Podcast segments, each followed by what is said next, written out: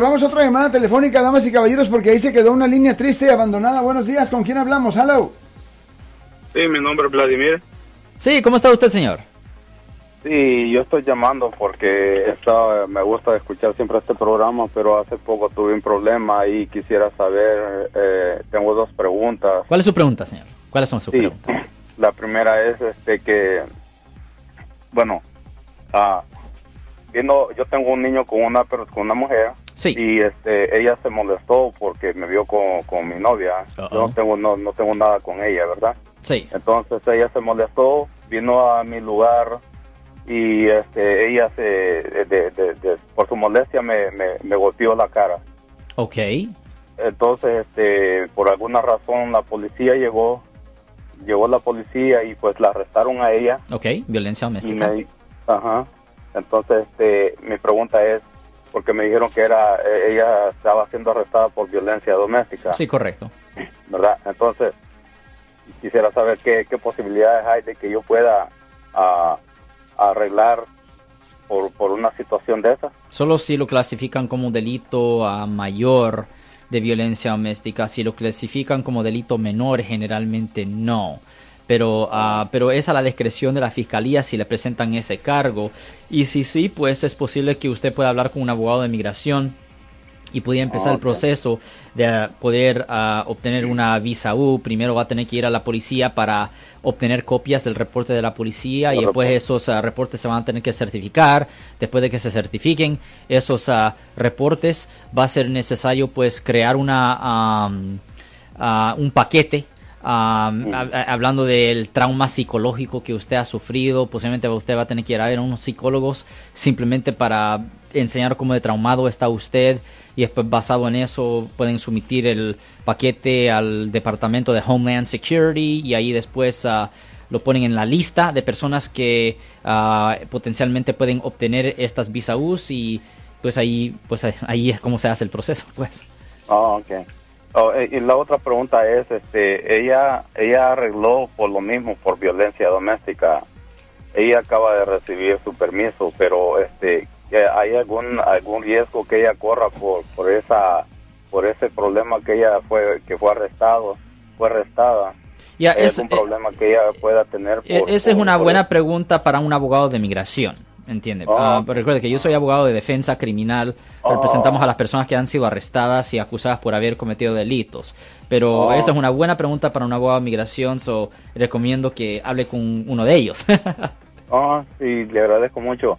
Y voy a, a- a guardar su número también para, para hacer algún otro tipo de preguntas ya con, con relación a, a lo que usted se... este, sí, correcto. eh, es, es su, es su- ¿Verdad? Sí, señor. Pues como agradezco nosotros mucho. somos... Ah, de nada, señor. Ok, ten buen día, gracias. señor. Adiós, sí, Ale, como- ¿y ya. cuándo, cuándo se hace la determinación si es eh, un crimen ligero o bien pesado? El En- fiscal decide de eso. Eh, por ejemplo, normalmente cuando hay marcas físicas en el, en el cuerpo de la víctima, ahí es cuando generalmente la fiscalía presenta cargos como delito mayor bajo el Código Penal sección 273.5 y cuando violencia doméstica es cobrado como un delito mayor, eso conlleva una pena máxima de hasta cuatro años en la prisión estatal. Y muchas veces ah, cuando nosotros tenemos clientes que han sido acusados de ese tipo de ofensa de violencia doméstica, también le preguntamos ah, que busquen también a un abogado de migración para que el abogado de migración pueda escribir una carta detallando las consecuencias migratorias de la ofensa para que se pueda llegar a un arreglo con la fiscalía